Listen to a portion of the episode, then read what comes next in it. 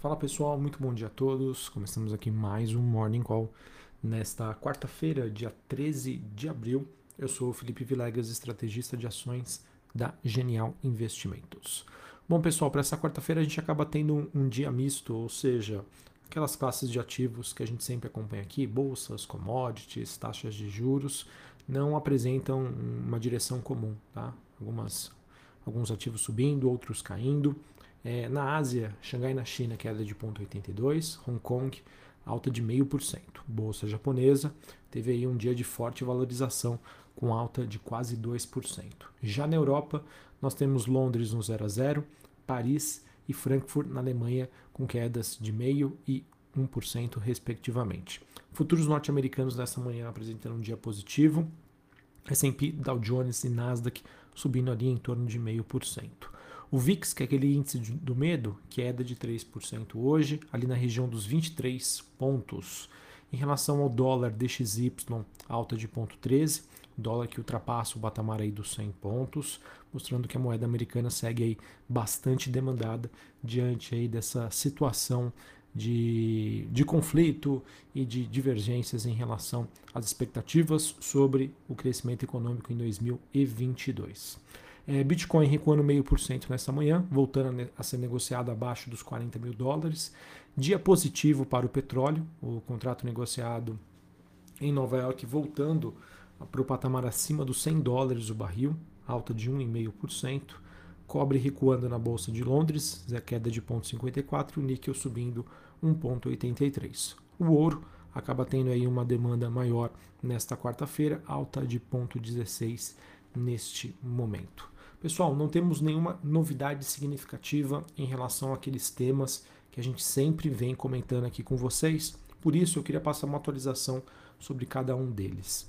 Em relação ao conflito entre Rússia e Ucrânia, tá? o que os investidores estão avaliando até o momento é que, infelizmente, né, essa guerra da Rússia com a Ucrânia ela ainda pode se estender por um período mais longo do que o esperado e isso acabou, essa percepção acabou surgindo né, depois que o presidente russo Vladimir Putin disse que vai continuar sim com seus objetivos na guerra e que as negociações diplomáticas com a Ucrânia acabaram chegando aí, é, não tendo nenhum tipo de solução.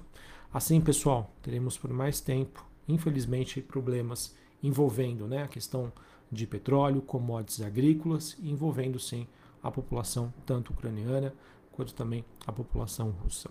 É, ontem a gente teve a avaliação de um economista-chefe da S&P Global, ele também que fez um alerta é, sobre o que poderia ser uma, uma consequência em termos econômicos bastante negativa, aí, principalmente para a economia é, europeia, que seria um choque financeiro, ou seja, uma ruptura comercial entre a Rússia e a Alemanha.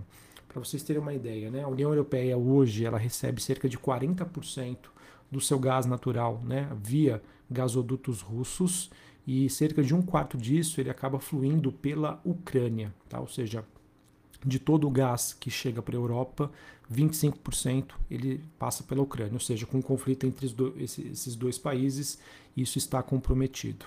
E somente a Alemanha ela obtém aproximadamente metade do gás natural da Rússia, ou seja, de tudo que chega para a Europa 25% pela Ucrânia, metade isso vai direto aí para a Alemanha. E quando a gente olha a relação entre os dois países, Alemanha e Rússia, a gente tem do lado da Alemanha a exportação para a Rússia de veículos, de máquinas, reboques, produtos químicos. Do lado da Rússia, né, a, perdão, do lado da, da Alemanha, ou seja, o que, que ela importa da Rússia, a gente tem petróleo bruto, gás natural, metais e carvão. Tá? Ou seja, existe uma uma dependência significativa entre os dois países e uma ruptura comercial entre os dois, na minha opinião, pode ser um, aí, um fator é, agravante aí que pode comprometer a economia alemã, a economia europeia e ter ali as suas consequências para a economia global.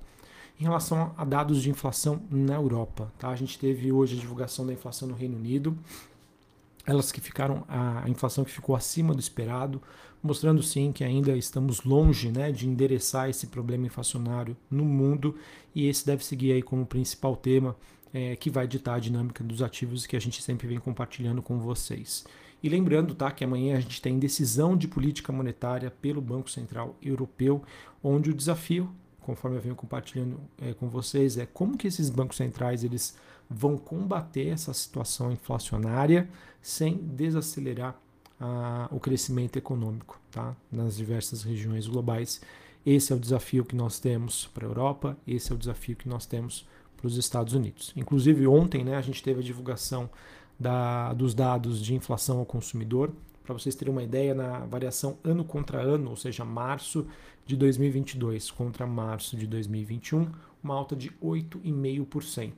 Esse que é o nível mais alto desde 1981. O Core CPI, que mede ali o centro das, das expectativas, né? Da, perdão, o centro da, da inflação, ele, ele tira alguns itens, ele teve um avanço de 0,3 na comparação mensal, foi um número que veio abaixo do consenso, e isso de certa maneira deve trazer algum alívio né, momentâneo para os mercados. Porém, a gente não deve deixar de lado o fato de que sim, o qualitativo ainda segue negativo.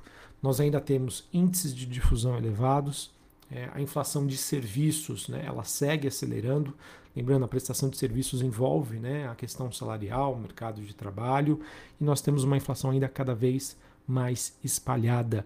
Ou seja, apesar do número em termos quantitativos ter vindo melhor do que o esperado, acredito que isso não seja uma justificativa plausível para o mercado acreditar que nós teríamos alguma mudança em relação à percepção da atuação do Fed, Banco Central Norte-Americano, é, sobre sua política monetária em 2022. Ainda falando sobre Estados Unidos, a gente tem é, hoje né, o início da temporada de balanços, que começa com alguns grandes bancos grandes empresas, dentre eles o JP Morgan e também a Delta Airlines. Sobre a China, pessoal, é, a China que te, é, acabou flexibilizando aí o lockdown em algumas regiões, deixando o mesmo um pouco mais flexível, e isso acabou contribuindo desde ontem com uma valorização dos preços das commodities. Mas é importante dizer, pessoal, muitas mercadorias né, ainda estão presas na China né, por conta dessa situação.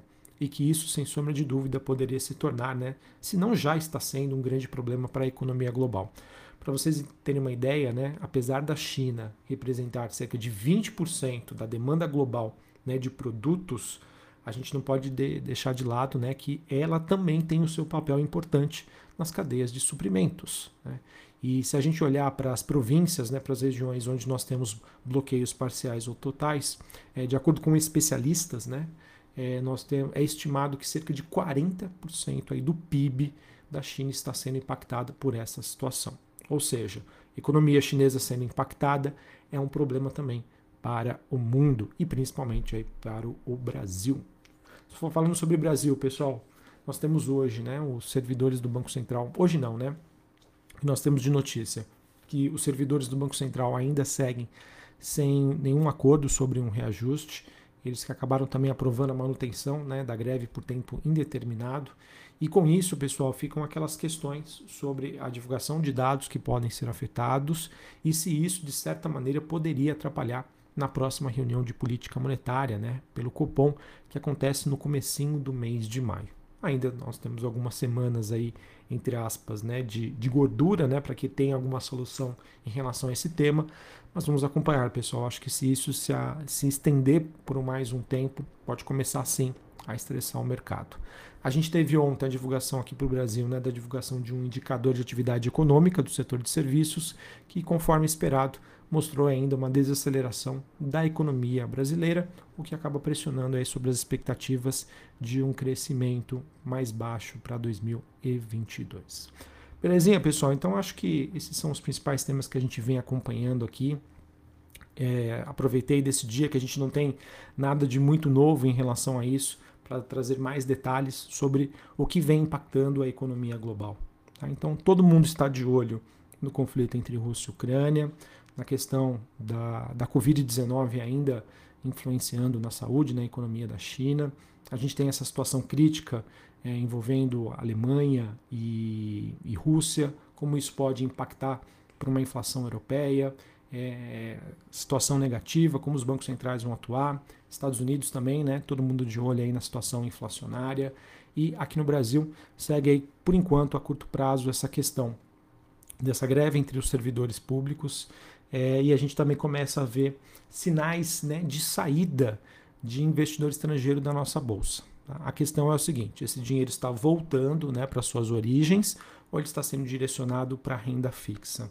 Enquanto a gente não tiver essas respostas, pode ser que a gente tenha algum tipo aí de volatilidade, principalmente envolvendo aí o nosso querido realzinho. Mas é aquilo. Se o dinheiro continuar aqui, por mais que ele não tenha, é, não está sendo destinado aí para a bolsa, uh, entre aspas, né? Tudo bem, porque pelo menos a gente acaba tendo um câmbio mais valorizado e isso ajuda uh, e faz com que o Brasil consiga enfrentar melhor essa situação desses choques inflacionários, já que a sua moeda está mais valorizada.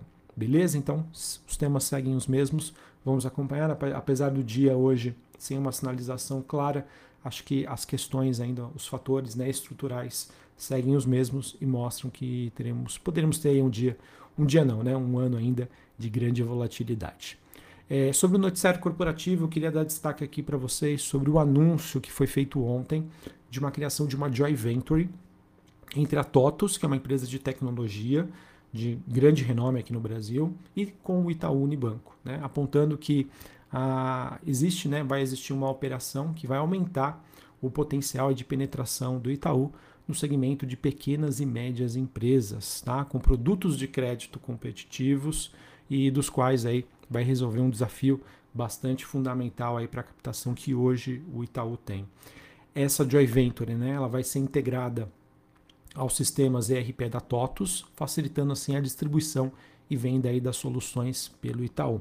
Essa joint venture, ou seja, essa terceira empresa criada a partir de investimento de outras duas, ela vai se dar por um spin-off da operação da Techfin da TOTUS e vai funcionar aí com um único canal pelo qual vai haver essa distribuição desses produtos financeiros e o Itaú concordou em pagar por isso a bagatela de um pouco mais de um bilhão de reais.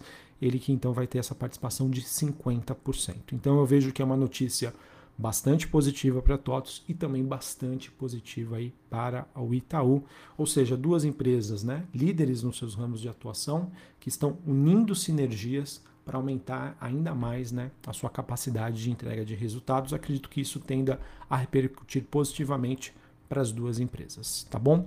E hoje também, pessoal, a gente tem a, teve a Petrobras informando que a eleição do novo conselho de administração está marcada para essa quarta-feira, em que muito provavelmente a gente vai ter a indicação aí do Coelho, é, que vai preencher, que ele já preencheu os requisitos necessários é, e que deve é, subir como CEO da companhia. Certinho? Então é isso, pessoal. Uma ótima quarta-feira aí para vocês. Bom, bom pregão, bons negócios. Vamos continuar aí acompanhando esse, esse mercado aí que tá difícil, tá complicado, mas é isso, pessoal. É nas complicações e nas adversidades que surgem as oportunidades aí para você, investidor, que quer fazer parte disso. Para quem tem uma visão de mais longo prazo, ter paciência, cautela, não tenha pressa tem a renda fixa ali, como eu sempre venho comentando aqui com vocês. Desculpa até ser repetitivo, mas é mais um sentido, pessoal, é, que eu, eu sempre tento passar uma, uma visão assim clara, direta, sem viés em relação ao mercado. E não é porque a gente tem uma situação negativa, uma situação chata, uma situação complicada, que isso não pode se traduzir em oportunidades. Muito pelo contrário, tá? Eu acho que é, o investidor de sucesso é, justamente aquele que tem essa capacidade, independente do cenário, de conseguir fazer bons investimentos. Tá? Então, o meu objetivo principal aqui de todos os dias com vocês é passar assim é, o cenário real. Claro que às vezes a gente tem ali um viés, o sentimento está negativo, está positivo, se a gente tem que ter atenção, cautela, mas a gente, eu sempre me proponho aqui a passar conhecimento para vocês, informações, para que independente do que aconteça, isso consiga gerar para vocês oportunidades de investimento, seja em ações, seja em renda fixa, seja em simplesmente não fazer nada. Tá? Acho que isso também é válido para todo mundo. Um abraço, uma ótima quarta-feira mais uma vez e até mais. Valeu!